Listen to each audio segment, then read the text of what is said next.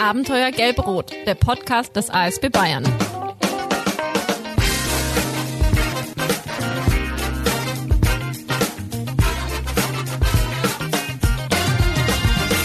Wenn man in Bayern den Rettungsdienst ruft, dann weiß man, was kommt. Damit meine ich jetzt nicht, ob die Besatzung des Rettungsmittels vom Bayerischen Roten Kreuz, dem Malteser Hilfsdienst, der Johanniter Unfallhilfe, dem Arbeiter-Samariter-Bund oder einem der privaten Anbieter ist. Nein, aber jeder kennt sie, die Rettungswagen, Krankenwagen oder Notarzteinsatzfahrzeuge, die einem ab und zu mal begegnen. Und genau bei diesem über alle Organisationen in Bayern hinweg verbindendes Element spielt unser heutiger Gast eine entscheidende Rolle. Damit willkommen an unsere Hörerinnen und Hörer. Ich hoffe, es geht euch gut. Schön, dass ihr wieder zuhört und ein herzliches Willkommen an meinen heutigen Gesprächspartner Rainer Rauschenberger. Hallo. Hallo Kim. Vielen Dank, dass ich hier sein darf. Heute hier in Herzogenaurach. Wir freuen uns auch sehr, dass du da bist und Falls jetzt jemand überlegt, bei welchem ASB-Verband Rainer arbeitet, da seid ihr ein paar Jahrzehnte zu spät dran. Rainer ist nämlich beim Bayerischen Roten Kreuz in der Landesgeschäftsstelle tätig und er und sein Team bilden die Abteilung Produktentwicklung und Qualität, kurz PEQ. Warum ist er heute unser Gast und was hat das mit dem Rettungsdienst und damit auch mit dem ASB in Bayern zu tun? Das werdet ihr bald wissen. Bleibt dran. Und damit kommen wir zur ersten Frage an dich, Rainer. Was genau macht eigentlich die PEQ, also du und dein Team? Vereinfacht ausgedrückt, wir machen die Beschaffung für alle Durchführenden im Rettungsdienst in Bayern. Wir beschaffen sowohl Einsatzfahrzeuge, also Rettungswagen, Krankentransportwagen, Notarzteinsatzfahrzeuge, als auch medizintechnisches Großgerät gemeinsam und in standardisierter Art für alle Durchführenden im öffentlichen Rettungsdienst. Also wie du schon erwähnt hast, ASB, JOH, die Branddirektion der Landeshauptstadt, soweit es den Notarztdienst betrifft, die nach Landesrecht eingebundenen Privatunternehmen, Malteser, Johanniter und natürlich auch für das Bayerische Rote Kreuz. Jawohl. Was ist da jetzt in Bayern so anders oder so besonders? Wie kommt es dazu, dass wir das in Bayern jetzt zentral gemeinsam beschaffen? Da müssen wir 20 Jahre mal zurückgehen. Das Konzept Bayern RTW, das vielleicht der eine oder andere draußen kennt, das einheitliche Konzept für bayerische Rettungswagen wird dieses Jahr 20 Jahre alt oder ist dieses Jahr 20 Jahre alt geworden. Das Ganze ging zurück auf eine Veränderung in der Finanzierungssystematik, mhm. dass damals die Durchführenden, die Hilfsorganisationen, die Privatunternehmer, die Branddirektion der Feuerwehr in München zusammengesessen sind und gesagt haben, okay, wenn sich die Finanzierung verändert, müsste man auch die Beschaffung verändern. Und zwar dahingehend verändernd, dass Rettungswagen, damals Rettungswagen, nur Rettungswagen. Also damit fing es an, nur die genau, Rettungswagen. Nur die Rettungswagen.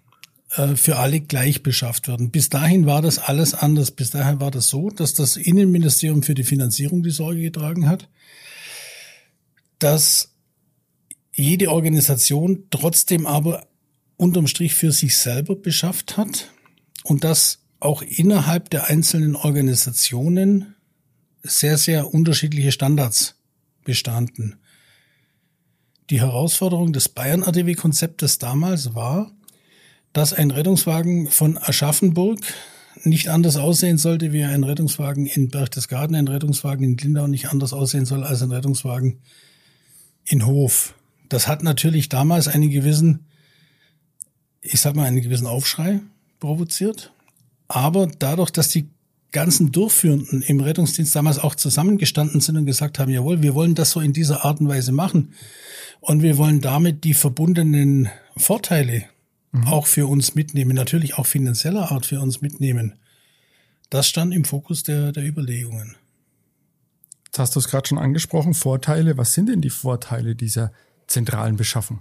Also der größte, der mit Sicherheit größte Vorteil der ganzen Thematik ist, dass wenn du heute hingehen würdest und irgendwo im Bundesgebiet einen Rettungswagen beschaffen wolltest, ja, du kaufst das Basisfahrzeug, du beauftragst den Aufbau, bis du dann das Fahrzeug hast, vergehen jetzt und heute unter den momentanen Bedingungen mindestens acht bis 16 Monate. In Bayern haben wir permanent Neufahrzeuge im Zulauf. In Bayern weisen wir die Fahrzeuge sechs bis acht Wochen vor Übergabe erst zu. Bedeutet für uns, bedeutet die, oder für uns ist die Ersatzbeschaffung deutlich schneller machbar als für jemand anderen. Jawohl. Neben den monetären Gesichtspunkten gibt es noch weitere Vorteile, die aus so einem einheitlichen Konzept für Notarzteinsatzfahrzeuge, Krankenwagen oder Rettungswagen da sind? Naja, unser Vorteil ist natürlich der, dass wir dadurch, dass wir die Fahrzeuge zentral und einheitlich beschaffen, haben wir natürlich auch die Schnittstelle in der Hand. Die Schnittstelle zur Medizintechnik beispielsweise, die, die Schnittstelle zur Kommunikationselektronik. Das alles ist bei uns quasi vordefiniert. Und das Material, das dann in die entsprechenden Fächer beispielsweise reinpassen soll oder an die entsprechende Gerätewand montiert werden soll, das ist natürlich dann auch zentral mit beschafft und passt dann damit hin. Jawohl. Und ein Punkt sicherlich auch, dass jeder Mitarbeiter egal wo er im Einsatz ist, sich zumindest in den Autos auskennt? Das wäre ein Wunschdenken. Das wäre, das wäre ein absolutes Wunschdenken, weil die Situation ist natürlich die, dass wir mit diesem Thema natürlich auch deutschlandweit unterwegs sind. Mhm. Und äh, wenn ich irgendwo in Deutschland mit Leuten über dieses Thema Bayernbeschaffung spreche, dann sagen die Leute, ja, ist ja die mit den einheitlichen Fahrzeugen? Sagen wir, ja, das ist richtig. Wir sind die mit den einheitlichen Fahrzeugen, aber sie sind nicht einheitlich äh, eingerichtet. Das ist immer das Thema. Die Fahrzeuge sind außen gleich, die Fahrzeuge sind von der Medizintechnik weitestgehend gleich. Was aber in jede Schublade irgendwo reingeräumt wird, das entscheidet ein jeder Durchführende selber. Und das wäre natürlich unsere große, wenn man so möchte, Vision, dass ein Rettungswagen von Aschaffenburg bis Berchtesgaden, von Neu-Ulm bis Hof oder von Lindau bis Hof natürlich gleich ausgestattet und bestückt ist, dass auch wirklich ein jeder Sanitäter, ganz egal wo er das Fahrzeug betritt oder auch Notarzt, sich einfach zurechtfindet. Da muss man dann gar nicht über irgendwelche Konzepte sprechen, wie, was weiß ich, irgendwelche Bestückungspläne bis auf die letzte Kanüle. Das ist nicht das Thema. Da geht es einfach darum, was ist in Schublade 1, was ist in Schublade 2, was ist im Ausziehschrank und so weiter. Dass man mehr mit den großen Überschriften dann arbeiten würde. Aber wie gesagt, das ist heute nicht so. Heute ist da noch eine gewisse Individualität da. Ob das in Zukunft sich mal ändern wird, wir hoffen es. Für alle, die mehr dazu erfahren wollen, kann ich nur empfehlen, besucht doch eine Fahrzeugübergabe eines neuen RTWs und passt da gut auf. Vielleicht könnt ihr zu dem Punkt die ein oder andere Information mitnehmen. Mehr sei hier mal nicht verraten. In der Hoffnung, dass wir da nicht überrannt werden vor, lauter, vor lauter Interessenten, weil natürlich sind auch Raum und, und Zeit da etwas beschränkt, was das Thema angeht. Jawohl. Jetzt ähm, haben wir ein bisschen drüber gesprochen, was zentrale Beschaffung eigentlich bedeutet, was ja. auch die Vorteile davon sind. Wie kann man sich jetzt diesen Prozess vorstellen? Weil es ist ja mehr als nur zu sagen, wir brauchen so und so viele neue Autos, die bestellen wir jetzt und damit ist die Sache erledigt. Was gehört da alles dazu? Naja, in erster Linie ist es schon äh, die Frage, wie viele Autos brauchen wir denn? Dazu ist bei uns ein relativ komplexer Prozess am Start, wo man sagt, okay, wir haben eine Hochrechnung. Wann brauchen wir wirklich wie viele Fahrzeuge? Das ist einmal der Reglersatz. Dann haben wir das Thema, wie viele Fahrzeuge bekommen wir erfahrungsgemäß über einen Zeitraum X an zusätzlichen Fahrzeugen für Vergabestandorte und so weiter. Wie viel bekommen wir dazu? Und die dritte Frage ist natürlich, welche Fahrzeuge erreichen nicht das ihnen zugedachte Lebensleistungsende oder Laufleistungsende und müssen vorgezogen ausgesondert werden diese drei Zahlen zusammen addiert geben dann den Bedarf und das sind so in der Größenordnung, wenn man es allein auf Rettungswagen mal kurz bezieht, rund 150 Rettungswagen im Jahr. Das ist mal die Zahl, mit der das Ganze zu multiplizieren ist. Dann guckt man natürlich grundsätzlich immer, was hat sich verändert? Was hat sich verändert in der, in der Landschaft? Was hat sich verändert in der, in der Norm? Was hat sich verändert auch in der Erwartung und im Anspruch und im Bedarf der Leute, die dann mit diesem Fahrzeug arbeiten. Das gilt es dann jeweils zu bewerten und dann entsprechend in die Leistungsbeschreibung einzuarbeiten, sodass die Fahrzeuge dann auch, ich meine, das, das, das kennst du ja von verschiedenen Veranstaltungen, dass die Fahrzeuge natürlich über die Jahre hinweg immer eine gewisse Entwicklung machen ja. und auch diese Entwicklung entsprechend dann, dann zeigen. Ja. Kurze Erklärung, weil gerade Stichwort Vergabewache gefallen ist. Ähm, das bedeutet, dass ähm, Rettungsdienststandorte äh, ausgeschrieben werden auf fünf oder auf zehn Jahre. Wer betreibt diesen Standort? Und nach fünf oder zehn Jahren werden dann wieder neue Ausschreibungen über denselben Standort in der Regel durchgeführt und wird gesucht, wer gibt jetzt das passendste Angebot ab und dann wird es entsprechend neu vergeben oder bleibt vielleicht auch bei dem, es bisher schon betrieben hat, aber wieder nur befristet auf fünf bis zehn Jahre. Auf was achtet ihr denn bei der Konzeption eines solchen Fahrzeugs? Eure Abteilung heißt ja Produktentwicklung und Qualität. Also es ist nicht nur ein Fortführen, wie du gerade gesagt hast, sondern das Produkt wird stetig weiterentwickelt, sieht man jetzt auch an der neuesten Fahrzeuggeneration. Was sind so die Kriterien, wo ihr besonders drauf achtet? Also ein sehr, sehr zentraler Punkt für uns ist immer das Thema Sicherheit. Ja. Das ist ein Punkt, der in den letzten Jahren zunehmend in den Fokus gerückt ist und wo wir sagen, jawohl, hier gibt's definitiv Verbesserungspotenziale. Ein einfaches, ein einfaches Beispiel. Wir nehmen einen Rettungswagen mit einem Kofferaufbau, ne, wie wir ihn in Bayern einsetzen. Wir haben ein industriell gefertigtes Basisfahrzeug. Das industriell gefertigte Basisfahrzeug hat eine, eine crash-optimierte Karosseriestruktur, verfügt mittlerweile über sechs Airbags, hat automatische Gurtstrafe, die dafür sorgen, dass der, der auf dem Fahrer- oder Beifahrersitz sitzt, dann auch sehr, sehr schnell an der Verzögerung teilnimmt, indem er durch den Gurtstrafer in den Sicherheitsgurt und in den Sitz reingezogen wird.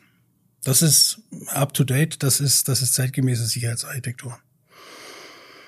Gucken wir jetzt nach hinten in den Aufbau, dann sehen wir da einen zum vorwiegenden Teil handwerklich gefertigten Aufbau mit einem Sicherheitsstandard, der günstigstenfalls den späten 80er, frühen 90er Jahren des letzten Jahrtausends entspricht. Ja. Mhm.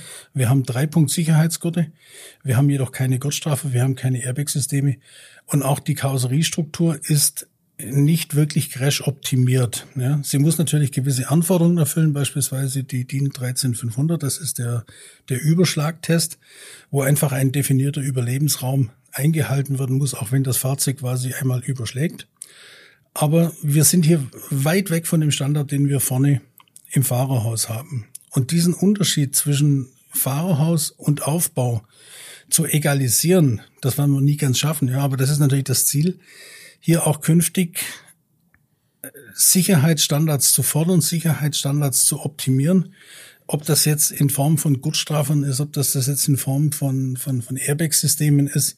Aber das muss die Zukunft sein. Ziel, das wir generell haben, ist, dass der, der sicher in das Fahrzeug einsteigt, zum Schichtende auch sicher da wieder aussteigt und nach Hause zu seinen Lieben gehen kann. Dass das nicht immer der Fall ist, das wissen wir. Ja. Und das ist dann auch immer ein Thema, wo wir natürlich gehalten sind, auch als beschaffende Einrichtung vor Ort zu gehen, uns das anzugucken, was ist denn da passiert bei einem Unfallereignis, ja, wo man einfach die Sachen in Augenschein nimmt, wo man versucht, Rückschlüsse zu ziehen. Wie ist es, wie ist es gewesen? Was hätte man verbessern können? Und das ist ein Thema, das uns durchaus beschäftigt, ja. Und wo wir auch den Hauptaugenmerk drauflegen. Ansonsten haben wir natürlich ganz klar das Thema Funktionalität im Vordergrund. Wie machen wir den Leuten das Arbeiten leichter? Wie geben wir den Leuten die Arbeitsbedingungen, mit denen sie arbeiten können? Ja. Jawohl. Seit diesem Jahr gibt es jetzt eine völlig neue Fahrzeuggeneration. Sowohl im Krankenwagen als auch im Rettungswagen als auch im Notfalleinsatzfahrzeug hat sich vieles geändert. Ähm, teilweise völlig neue Fahrgestelle. Die Rettungswagen haben sich deutlich weiterentwickelt, muss man sagen. Ähm, Gibt es in diesen neuen Fahrzeuggenerationen besondere Entwicklungen, über die du und dein Team sich jetzt besonders freuen, dass es Einzug finden konnte, dass das jetzt verfügbar ist, mit dem für die Mitarbeiter ein deutlicher Mehrwert herausspringt? Also wir freuen uns natürlich ganz klar darüber. Wir freuen uns natürlich ganz klar darüber, dass wir es in der Generation 2022, also bereits der vorhergehenden Generation, von Rettungswagen und Krankentransportwagen das erste Mal geschafft haben, elektrohydraulische Fahrtragensysteme zu verbauen. Das ist natürlich ein System, das im Gegensatz zur bisher eingesetzten Technik der normalen Roll-In-Trage mit dem Tragentisch oder der Tragenlagerung natürlich auch einen erheblichen Mehraufwand an Finanzen erfordert. Ja. Und von daher sind wir sehr froh, dass wir das zusammen mit den Kostenträgern jetzt geschafft haben, dass wir dieses System jetzt flächendeckend in Bayern einsetzen können in den neuen Rettungswagen und den neuen Krankentransportwagen. Einfach kurz für die, für die Leute draußen, die da vielleicht nicht so ganz eine Vorstellung haben, was das ist. Das ist eine elektrohydraulische Trage, also eine Trage, die einen kleinen Motor hat. Und musste man die Trage früher in der Vergangenheit immer quasi mit der Kraft der eigenen Oberschenkel und der Kraft der eigenen Arme aus der Tiefposition ganz nach oben zu heben oder heben. Ja. Während der Patient drauf liegt. Während der Patient drauf liegt, der unter Umständen auch durchaus mal ein bisschen schwerer sein kann. Dann ist es jetzt so, dass man einfach auf den Knopf drückt und die Trage fährt hoch. Und das ist eine Entlastung, von der die Leute, vor allem die jungen Leute, die jetzt in das Berufsfeld Rettungsdienst reinkommen, als junge Notfallsanitäter, junge Rettungssanitäter, dass die dann dadurch ab Tag eins wirkungsvoll entlastet werden. Ja? Und die Möglichkeit haben oder ein, eine, eine höhere Möglichkeit haben, bei guter Rückengesundheit dann ihre, das Rentenalter zu erreichen. Wobei man ja fairerweise sagen muss, dass natürlich die Erwartung des Rentenalters mit 67 in einem körperlich äh, belastenden Beruf wie Rettungsdienst natürlich schwierig ist. Ja. Aber das ist ein Bausteinchen. Das ist ein Bausteinchen, das man dabei hat, wo man sagen kann, gut, okay, dadurch wird es den Leuten etwas leichter gemacht. Auch wenn wir, und das kennen wir alle, die wir Einsatzdienst fahren, dass es nicht immer möglich ist, wirklich rückenschonend zu arbeiten. Wenn ich es aber schaffe, dass ich von einem gewissen Anteil her der belastenden Situation mir die Arbeit von der Maschine abnehmen lasse, dann ist das eine gute Geschichte. Und darüber freuen wir uns. Ja, auch die Kollegen freuen sich darüber. Das denke ich. Dass die Rückmeldung aber kommt.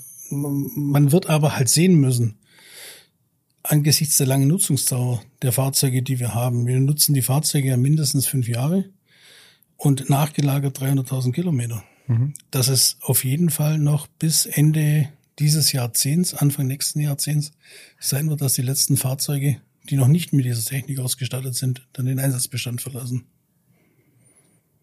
Also es wäre gar nicht darstellbar, von jetzt auf gleich den kompletten Fuhrpark auszutauschen. Ja, aber es ist zumindest ein Anfang gemacht. Es ist ein Anfang gemacht. Und man sagt ja, jede Reise fängt mit einem Schritt an. Ne? Genau. Und genau dieser Schritt ist gemacht worden. Und im Gegenteil, wir haben schon die ersten Kilo Kilometer hinter uns. Und bis jetzt auch mit zuverlässiger Funktionalität. Also ja, neue Technik birgt auch immer neue Risiken und birgt natürlich auch immer neue Fehlerpotenziale. Das liegt in der Natur der Sache. Genau. Oftmals kommen ja so oder kamen bislang so Kritikpunkte wie, warum haben die Autos bis jetzt keine Luftfederung gehabt oder eben diese elektrohydraulische Tragensysteme, warum wurden die nicht verbaut? Gibt's, was gibt's denn so für Sachzwänge, dass, dass Fahrzeuge so konzipiert werden, wie sie konzipiert werden? Warum werden manche Dinge so umgesetzt oder eben nicht so umgesetzt, wie es gemacht wird? Also vorrangig sind das natürlich immer finanzielle Themen, ganz klar. Da geht es um die Finanzierung und wenn man, wie vorhin erwähnt, 150 Rettungswagen im Jahr beschafft, dann haben natürlich auch relativ kleine Themen so einen relativ großen Impact. Das ist einfach so, das muss man auch honorieren. Trotzdem, die Sache ist die, dass auch wir mittlerweile bei den Leuten, die den Rettungsdienst in Bayern finanzieren, also die Sozialversicherungsträger als Kostenträger im Rettungsdienst, die verstehen durchaus, was das Thema ist. Mhm. Ja. Aber auch natürlich haben die Finanzierer ebenfalls ihre Sachzwinge. Ja. Das liegt dann in haushaltstechnischen Dingen begründet. Aber wir haben jetzt einen Standard geschaffen, wo man sagt, okay, damit haben wir zumindest mal aufgeschlossen zu dem, was in Bezug auf Arbeitsschutz und in Bezug auf Ergonomie beim Arbeiten Stand der Technik ist. Ja. Nicht mehr, nicht weniger. Trotzdem wissen wir natürlich, dass es auch in der, in der Zukunft Themen geben wird, dass man nicht alle Wünsche einfach erfüllen kann, schlicht und ergreifend, weil natürlich auch irgendwann das Geld dafür nicht mehr da ist. Jawohl. Jetzt haben wir gerade schon gesagt, wir haben neue Fahrzeuggenerationen ja. am Markt. Manche Themen sind letztes Jahr schon eingeflossen, jetzt dieses Jahr nochmal weiterentwickelt. Und irgendwann kommt ja dann immer der Punkt, wo diese neuen Modelle, wenn man so sagen will, der Öffentlichkeit vorgestellt werden. Es gibt die Präsentation, es gibt dann auch entsprechende Begleitungen in den sozialen Medien. Und da wird dann immer ganz heftig diskutiert über den neuen Krankenwagen oder das neue Notarzteinsatzfahrzeug. Die überwiegenden Reaktionen sind positiv. Es gibt manchmal auch sehr kritische und teilweise auch persönliche Anmerkungen von mir, respektlose Stimme, muss man mal so sagen. Ne? Ich habe mal so drei Beispiele mitgebracht aus den Kommentaren zur aktuellen Fahrzeuggeneration aus den sozialen Medien. Das erste heißt, ähm, Bullhorn kannst das nicht nennen, eher kaputte Türklingel. Beim zweiten wurde geschrieben, als Rückfahrwarner dann die quakende Ende, so, Ente, sorry, aber als ich den Ton bei den neuen KTWs, also Krankenwagen, das erste Mal gehört habe, konnte ich mir das Lachen nicht wirklich verkneifen. Und der letzte Kommentar, wer bestellt denn so einen Mist? Das haben bestimmt wieder Profis für gut befunden. Jo. Ja. genau, genau so ist es. Wie genau geht so ihr mit Kritik um, die da manchmal so losgelassen wird? Also Kritik ist natürlich was Wertvolles für uns. Ja, selbst wenn man äh, im einen oder anderen Fall auf eher etwas unsachliche Art und Weise damit konfrontiert wird, ja, so bietet eine jede Rückmeldung, und da sind wir der festen Überzeugung, immer noch die Möglichkeit, hier was Positives mit rauszuziehen. Und wenn es nur das ist, dass man den Leuten das versucht, ein bisschen anders zu erklären und anders nahezubringen, was denn, was denn jetzt hier gemacht und geplant ist oder mhm. gedacht ist. Ja. Wir haben, wenn man beispielsweise diesen Rückfahrwarner nimmt, ja, der Rückfahrwarner, das ist ein, ein, ein, ein Rückfahrwarner, der unterscheidet sich von dem Piep, Piep, Piep, das wir von den klassischen Mülllastwagen kennen. Ja, jeder kennt das, man liegt morgens noch im Bett. Es kommt die Müllabfuhr draußen vielleicht schon sehr, sehr früh. Die Müllabfuhr fährt rückwärts in die Stichstraße, es macht piep, piep, piep, piep, piep. Dieses Geräusch nervt. Natürlich, wessen Warngeräusch ist, ein Warnton sein soll. Wir haben uns sehr bewusst gegen dieses Piep, Piep, Piep entschieden und haben eine andere Technik beschlossen einzusetzen, weil wir natürlich auch aus unserer eigenen Einsatzpraxis heraus das Thema durchaus kennen, dass der Rettungswagen nachts im Wohngebiet um 4 Uhr mal kurz 50 Meter zurücksetzen muss, um aus der Einfahrt rauszukommen. Wenn ich dann vergesse abzutasten und das Ding macht piep, piep, piep, dann komme ich in der Nachbarschaft groß raus. Mhm. Ja?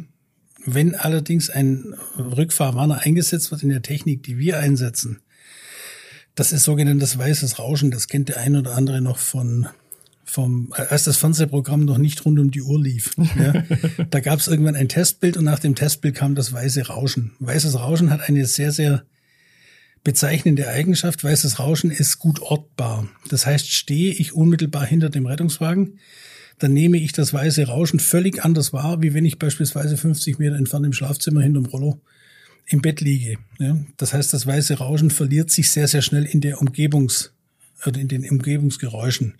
Deshalb haben wir uns dafür entschieden, diese quakende Ende, auch wenn das dann im ersten Schwung als solche gesehen wird, zu, zu verbauen. Das ist ein Thema, auf das wird man wahrscheinlich auch bei den Fahrzeugeinweisungen, bei den Fahrzeugunterweisungen mehr eingehen müssen, damit einfach die Leute auch die Sinnhaftigkeit dahinter verstehen. Aber auch in letzter Konsequenz, als ich das das erste Mal gehört habe, habe ich auch gedacht, das ist ja jetzt so ganz anders. Ja.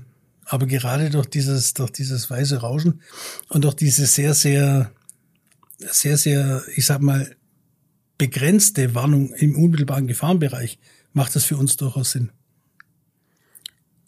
Ja, und weil hier noch der Spruch kam, das haben bestimmt wieder Profis für gut befunden. Es ist ja nicht so, dass du reiner Theoretiker bist. Du bist ja auch im Einsatzdienst selbst tätig. Natürlich ist deine Haupttätigkeit die Produktentwicklung und Qualität, aber du hast auch nach wie vor Praxisbezug zum Rettungsdienst. Das heißt, das, was du auf der Produktentwicklungsseite verzapfst, musst du im Nachgang auch selbst ausbaden. Und daher kann es ja gar nicht so schlimm sein. Nee, ich hoffe mal, dass es nicht so schlimm ist. ich hoffe mal, dass es nicht so schlimm ist. Aber es ist in der Tat so, dass ich natürlich auch, äh, wie, wie auch viele bei uns in der Abteilung, ja. noch die Möglichkeit habe, aktiv Einsatzdienst zu leisten. Ich meine, ich selber fahre alle vier Wochen auf dem, auf dem, auf dem Rettungswagen, da allerdings nur noch als Fahrer. Ja, das muss man einfach sagen. Da fehlt mir einfach die Routine und da fehlt mir einfach auch die Einsatzpraxis, um da hier für den Patienten das gleiche Niveau zu bieten, wie es quasi der hauptamtliche Kollege auf dem Beifahrersitz dann kann. Aber bringt mich natürlich durchaus in die Situation, dass ich Geräte in den siebten Stock hochschleppen muss, bringt mich natürlich durchaus in die Situation, dass ich Patienten runtertragen muss, dass ich Patienten umlage und dass ich schlicht und ergreifend sehe mhm. und spüre und natürlich auch fühle oder auch am, am Rücken, wenn ich dann nach Hause komme, spüre, was heute wieder zu tun war. Und das ist unendlich wertvoll. Genau. Definitiv. Und dieser Vorwurf, ähm, dass da Leute was entscheiden und damit nichts zu tun haben, ist eigentlich völlig haltlos. Das können wir an der Stelle auch mal gerne nach außen geben. Jetzt hast du es gerade schon angesprochen. Produkteinweisung. Sprich, ein Fahrzeug wird ja nicht einfach ausgehändigt, sondern ähm, in der Regel werden dann mehrere Fahrzeuge auf einmal an verschiedene Betreiber übergeben und da sind dann auch Personen von den jeweiligen Organisationen eingeladen, um in dieses jeweilige medizinische Gerät, Krankenwagen, Rettungswagen, Notarzteinsatzfahrzeug samt Ausstattung eingewiesen zu werden. Wie wichtig sind diese Fahrzeugeinweisungen, die da immer wieder durchgeführt werden? Und freust du dich darauf oder dein Team macht euch das Spaß, mit den Kollegen und Kolleginnen dann ins Gespräch zu kommen und ihnen das zu erklären? Absolut, absolut. Das ist quasi, äh, das haben wir so, die, die Einweisung, die Fahrzeugübergaben, der Kontakt mit den Leuten bei den Einweisungen, bei den Übergaben ist für uns unwahrscheinlich wichtig. Zum einen, weil wir natürlich sehr viel, sehr viel Rückmeldung bekommen. Auf der anderen Seite, weil wir natürlich auch die Möglichkeit haben, mit den Leuten da direkt in den Kontakt zu kommen, auf eine Art und Weise, wie sie sonst eigentlich nur sehr, sehr selten für uns machbar ist. Ja, ich meine, wir, wir bemühen uns viel draußen zu sein, wir bemühen uns viel bei den Leuten zu sein, aber allein bei so einer Übergabe von, ich meine, letzte Woche waren es 17 Rettungswagen, wo, du, wo auch du mit dabei warst. Ja. Das ist natürlich dann schon eine hohe Stückzahl, auch an Leuten, die man trifft, eine hohe Stückzahl an Kontakten, die man hat und wo man dann durchaus aber auch den Leuten die Gelegenheit nutzen kann und den Leuten so ein bisschen sagen kann, gut, okay, das haben wir uns dabei gedacht. Das war in den, in den letzten Jahren war das nicht so. Wir haben jetzt seit 2022 eine Sequenz in die Übergabeveranstaltung mit aufgenommen, dass wir den Leuten kurz erklären, was haben wir uns denn dabei gedacht? Weil gerade, wie du vorhin gesagt hast, mit der, mit der quakenden Ende oder dem Bullhorn oder dieses oder jenes, das ist ein Thema, das ist nicht mehr selbsterklärend als ich vor Jahren im Rettungsdienst angefangen habe, witzigerweise 1986 beim ASB in Langenau, also beim im jetzigen Regionalverband Ulm ist es, glaube ich. Jawohl. Äh, das freut ich, uns, freut uns. hat mich auch gefreut und freut mich immer noch, dass ich da meine ersten Schritte, meine ersten Schritte machen durfte. Das waren damals 209er, 309er RTW. T1 Mercedes, da hat man den Schlüssel bekommen und hat gesagt, da ist das Auto, da kannst du damit fahren. Hast gesagt, jawohl, das ist das Auto und ich kann damit fahren. Das war damals so. Ja. Heute ist das nicht mehr so. Heute ist es halt so, dass die Fahrzeuge sehr, sehr komplex sind, zum Teil auch sehr kompliziert sind und man braucht in der Tat eine Einweisung, wie fahre ich mit diesem Fahrzeug, wie gehe ich mit diesem Fahrzeug um welches Knöpfchen ist für was und welche Reaktion passiert, wenn ich dieses oder jenes mache. Ja, das ist ein Thema, da stehen wir ganz am Anfang. Ja. Natürlich unterstützen uns die Lieferanten, natürlich unterstützt uns Mercedes, natürlich unterstützt uns WAS, wenn man jetzt gerade beim, beim Rettungswagen bleiben will, natürlich unterstützt uns auch äh, Striker als Fahrtragenhersteller bei der Einweisung. Aber unser Wunsch und unser Ziel wäre es natürlich, dass das, was die Leute während der Einweisung vermittelt bekommen, natürlich auch eins zu eins so an die Kolleginnen und Kollegen in den Rettungswachen weitergegeben wird. Ne? Da sehen wir, das ist nicht ganz so furchtbar optimal, mhm. wie das, wie das gerade läuft. Da könnten wir uns durchaus andere Verbesserungen vorstellen, dass man sagt, man macht mit Einweisungsvideos, arbeitet man, oder man macht auch eine, eine, was weiß ich, regelmäßige virtuelle Fragerunde zu so einem Thema, wenn es noch Fragen gibt. Ne? Aber da sehen wir Luft nach oben.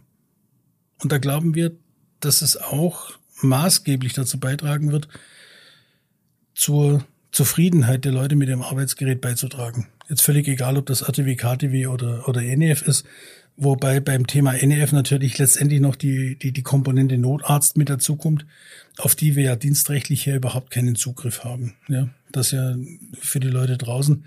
Das ist in Bayern ja ein bisschen anders organisiert und strukturiert wie im Rest von Deutschland. In Bayern ist die die Kassenärztliche Vereinigung mit dem Sicherstellungsauftrag für den Notarztdienst verbunden oder beauftragt. Und da kommt der Notarzt halt von, von einer anderen Stelle. Ja? Das heißt, man hat eigentlich keine Möglichkeit, den Notarzt wirklich in diese ganzen Themen, in diese Themen so einzuweisen, wie man es das eigene Personal könnte. Ja. ja. Jetzt sind wir im Jahr 2023. Ja. Momentan reden alle groß zum Thema KI, künstliche Intelligenz. Wird sicherlich vieles verändern. Ich denke auch, dass es Einzug erhalten wird in unserem Bereich, im Rettungsdienst. Was denkst du, wie wird sich die KI auf den Rettungsdienst, auch auf die Produkte, die Dinge, die wir im Rettungsdienst verwenden, auswirken? Oder hast du vielleicht auch Visionen, dass du sagst, ich könnte mir oder würde mir wünschen, dies und das und jenes Anwendungsgebiet? Also KI wird an uns nicht vorbeigehen. Da bin ich mir ziemlich sicher. Ja, ich auch. KI wird passieren. KI passiert jetzt bereits, ob das ChatGPT ist oder, oder sonst was. Das ist ja nur die Spitze des Eisbergs. Ja? Im Rettungsdienst wird uns KI in vielen Punkten treffen. Im Rettungsdienst wird uns die KI treffen, natürlich zum einen mal im Bereich der Leitstellen, im Bereich der Notrufabfrage der Disposition. Als ich hierher zu diesem, zu diesem Termin gefahren bin, habe ich äh, einen Beitrag gehört im Radio, dass eine KI-unterstützte Software in Callcenter eingesetzt wird, die quasi die Freundlichkeit des Anrufers, aber auch des Anrufenden entsprechend bewertet und unterstützt. Ja? Und das ist natürlich für den Bereich der Disposition, ist das wahrscheinlich auch der richtige Weg, wie sowas laufen wird. KI-gestützte Abfrage, die dann filtert, muss ich genau. noch weiter an den Disponenten geben oder? Einfach die Fragestellung, wie krank ist der Patient wirklich? Genau, ja. ja. Und da wird, da wird viel passieren.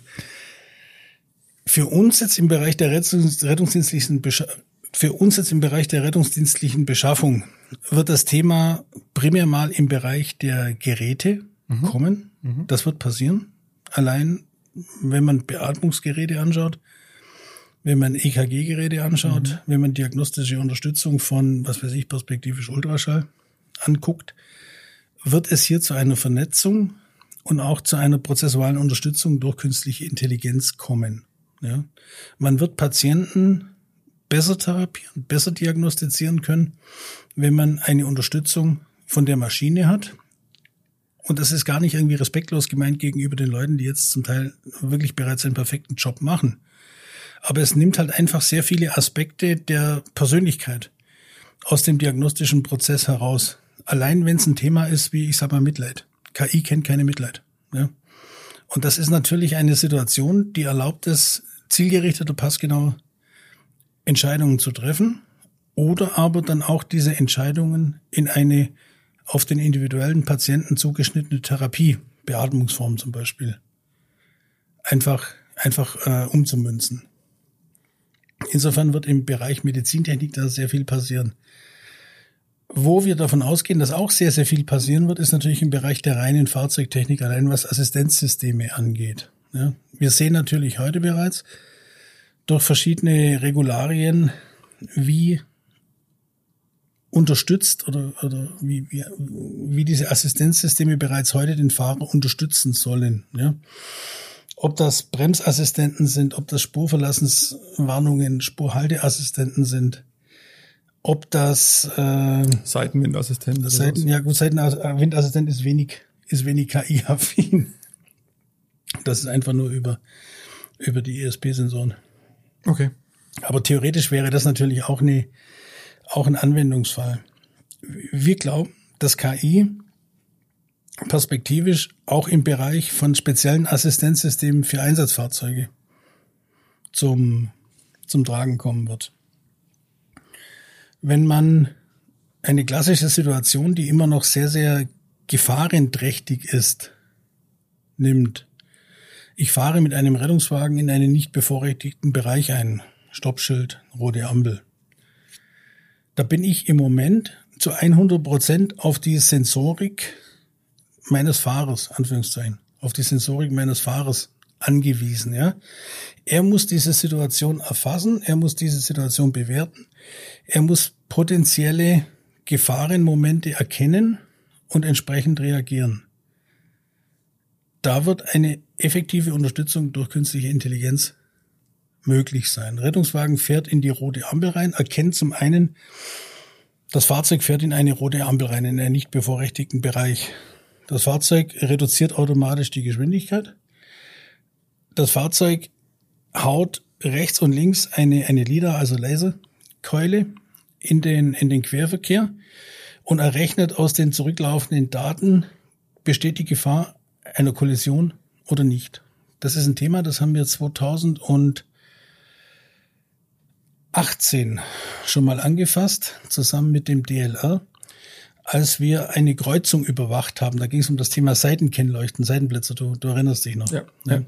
Da haben wir eine Kreuzung mit Kameras ausgestattet und da hat eine, eine Software, also es war damals keine künstliche Intelligenz, es war eine reine Software, hat anhand dieser Trajektorien, die da zu sehen waren, äh, berechnet, besteht eine Kollisionsgefahr oder besteht keine Kollisionsgefahr. Da ist eine, eine Time to Collision, also Zeit bis zur Kollision ausgerechnet worden.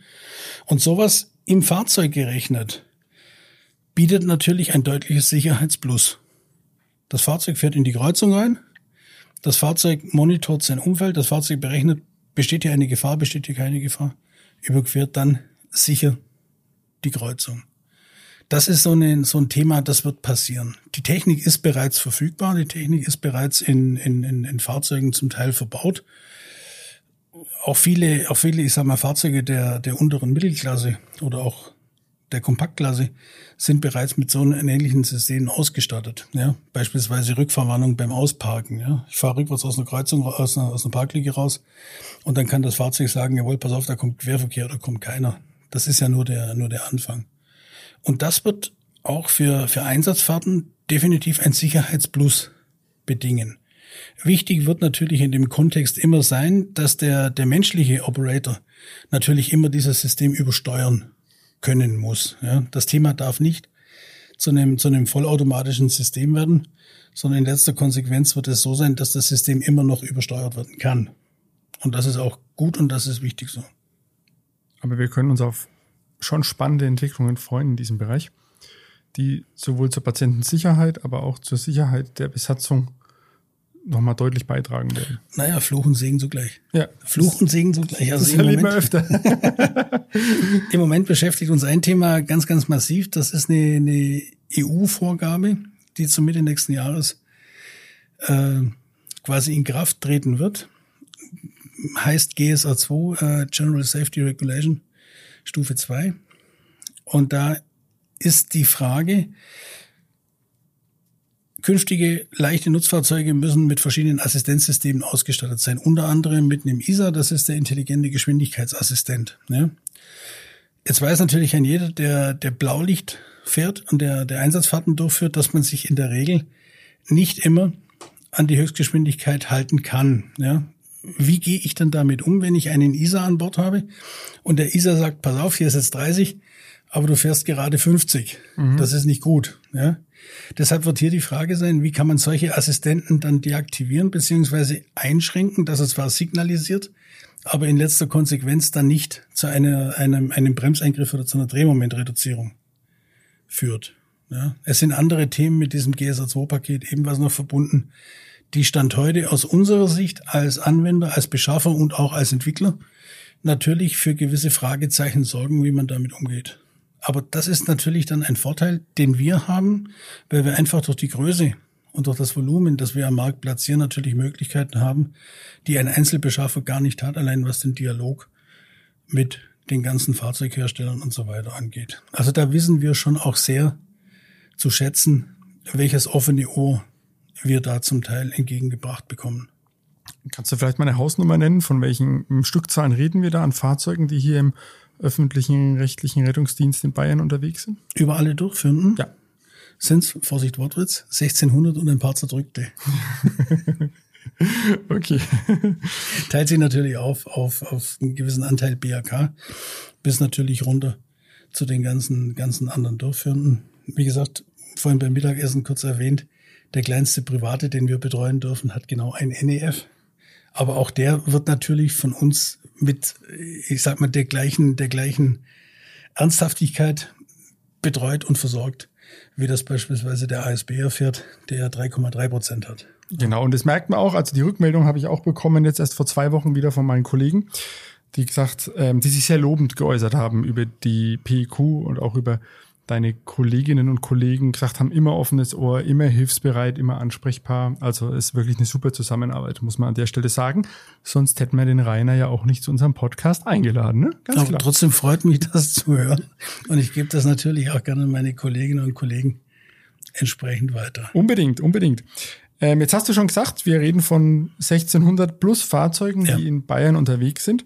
Mm, und damit kommen wir eigentlich auch schon zu fast zum Ende. Gibt es denn so gewisse Entwicklungen, die, ich möchte jetzt nicht sagen, in Bayern ihren Anfang genommen haben, aber vielleicht durch die Fläche, die wir in Bayern bedienen, die Masse an Fahrzeugen da so ihr größeres Einsatzgebiet erfahren haben und sich so auch vielleicht auch auf andere Regionen übertragen konnten? Also ich mag es natürlich nicht leuchtrot, leuchtgelb. als erstes nehmen, weil auch das haben wir ja nur, ich möchte nicht sagen geklaut, auch das haben wir adaptiert. Ne? Das ist ja eigentlich eine Thematik, die kommt aus, die kommt aus, den, aus dem angelsächsischen Raum mhm. und basiert eigentlich auf einer Untersuchung, die die, die Polizei in Großbritannien gemacht hat, wo es eigentlich der Polizei um zwei Dinge ging. Das eine war, dass man wahrgenommen wird als Polizei im öffentlichen Raum, dass man auf der anderen Seite aber auch in grenzwertigen Sicht Bedingungen oder unter grenzwertigen Sichtbedingungen auch besser, auch besser gesehen oder früher gesehen wird. Und da hatte in der Tat diese Kombination aus dunkelblau und leuchtgelb die besten Chancen. Wir haben das 2000. Was die Fahrzeugbeklebung, was die Fahrzeugbeklebung angeht, genau, das sogenannte Battenberg-Design. Das haben wir dann 2017 quasi in die, in die Großserie in Bayern mit einfließen lassen und damit natürlich dann auch zwangsläufig einen gewissen Trend mitgesetzt. Ja, das, das ist so. Das ist aber Optik. Ja? Ein Thema, das wir wirklich als Beispiel dafür nennen wollten oder würden, was aus Bayern seinen Anla Anlauf genommen hat in größerem Umfang, sind beispielsweise die Beladerampen für Tragstühle an, den an den KTW. Ja. Mhm wer noch weiß, wie es früher war, man hat hinten ein, ein Blechtablett gehabt, das hat man abgeklappt und man musste den Tragstuhl, je nachdem wie hoch das Fahrzeug war, zwischen, zwischen 20 und 60 Zentimeter, nee, zwischen, zwischen 40 und 60 Zentimeter hochheben, damit man quasi den Stuhl dann auf das Tablett setzen konnte. Das hat 2004 ein Ende gehabt, indem man Klapprampen eingesetzt hat. Klapprampen, die zum einen aus dem österreichischen Raum bereits bekannt waren, die an der anderen Seite aber in Deutschland nur für den Behindertentransport damals üblich waren und die hat man dann in einer verschmälerten Form auch bei KTW eingesetzt. Und das mittlerweile ist das ein de facto Standard, so dass eigentlich kaum, kaum ein KTW ohne eine Beladerampe oder eine Beladehilfe ausgestattet ist. Das ist wahrscheinlich das bessere Beispiel wie die leuchtrot, leuchtgelbe Beklebung. Ja, wobei wir uns über das Gelb bei der Beklebung als ASB natürlich sehr gefreut haben. Ähm, das war sehr entgegenkommend. also es steht auch dem, dem Auto mit dem ASB-Logo ausgesprochen gut. Danke, danke. Muss man, muss man wirklich sagen. Sehr schön. Ja, ich denke, es wird aber nicht die letzte Entwicklung sein, die Nein. wir hier ähm, gesehen oder begleiten dürften, wenn man so wollte. Ne? Das ist wie Stephen King, es ist nie vorbei. Genau, jawohl. Und dann sind wir jetzt bei der letzten Frage angekommen. Ja. Rainer, ähm, du hattest mir im Vorfeld gesagt, dass du vor dem Podcast Respekt hast. War es jetzt so schlimm wie befürchtet? Grauenhaft. Ja, ist ganz durchgeschwitzt, sehe ich schon. Ne? Schlicht und ergreifend grauenhaft. Aber danke, dass ich es trotzdem machen durfte. Na, gerne, jederzeit das Leben, das Leben besteht aus Herausforderungen. Das war eine davon. Und die habe ich heute mit deiner Hilfe gut gemeistert. Vielen Dank dafür. Äh, hervorragend. Du warst ein sehr angenehmer Gast. Vielen Dank, dass du heute da warst und Rede und Antwort gestanden sehr hast. Sehr gern, dass ich da sein durfte. Vielen Dank. Und wie gesagt, auch vielen Dank dir und deinem Team für die gute Zusammenarbeit und ähm, ich sag mal gute Betreuung, die wir da erfahren. dass ihr unsere Wehwehchen immer wieder ernst nimmt und uns da unterstützt. Ne? Und wir freuen uns auf das, was die Zukunft bringt und auch, dass wir damit einbezogen sind und auch eingebunden werden. Auch das äh, schätzen wir sehr. Und, und macht uns Freude. Damit wende ich mich an euch, ihr lieben Zuhörerinnen und Zuhörer. Wenn ihr Fragen habt, wenn ihr Anregungen habt, wenn ihr vielleicht auch mal einen Themenvorschlag habt für eine Folge, dann kommt gerne auf uns zu. Podcast.asb-bayern.de, da seid ihr genau richtig, landet direkt bei uns, sodass wir dann entsprechend darauf eingehen können. Vielen Dank fürs Anhören der heutigen Folge. Schaltet auch beim nächsten Mal wieder ein. Lasst euch überraschen, was ihr da Spannendes aus dem Abenteuer Gelb-Rot, dem Podcast des ASB Bayern, erfahren könnt. Ich bin Kim Naujoks und jetzt bleibt mir eigentlich nur noch übrig, dir, lieber Rainer, eine gute Fahrt zurück nach München zu wünschen. Du bist ja extra zu uns gekommen, nach Herzogenaurach. Viele Grüße an die Kolleginnen und Kollegen. Und damit sagen wir Tschüss und bis zum nächsten Mal. Macht's gut. Vielen Dank. Tschüss.